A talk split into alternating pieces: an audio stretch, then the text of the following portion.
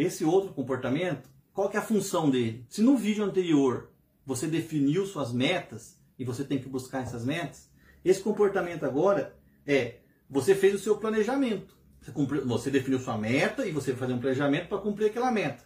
Agora, você está no caminho certo? Você fez o seu planejamento. Mas como é que você faz para saber se você está no caminho certo? Você precisa fazer um monitoramento daquilo ali. Você precisa monitorar o seu planejamento todos os tempos, todo o tempo. O empreendedor de sucesso, ele não deixa as coisas largadas.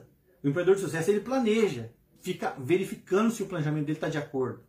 Eu planejei que eu ia entregar um móvel no dia 10. Eu entreguei o móvel no dia 10?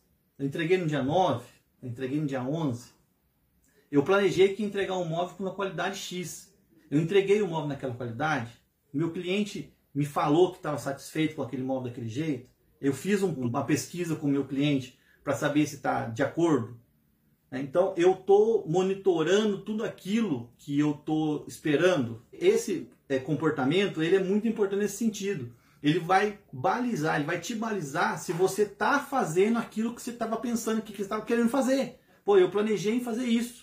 Eu estou fazendo exatamente aquilo, eu estou no caminho daquilo ali, eu estou andando em cima daquela linha ali, quanto eu estou saindo fora daquela linha? O monitoramento sistemático ele é fundamental, ele é um comportamento dos empreendedores de sucesso. Por quê? Porque ele não deixa você sair fora dos trilhos. Quando você vê que você está saindo fora dos trilhos, você faz alguma coisa para voltar para o trilho. Então esse é mais um comportamento dos empreendedores de sucesso.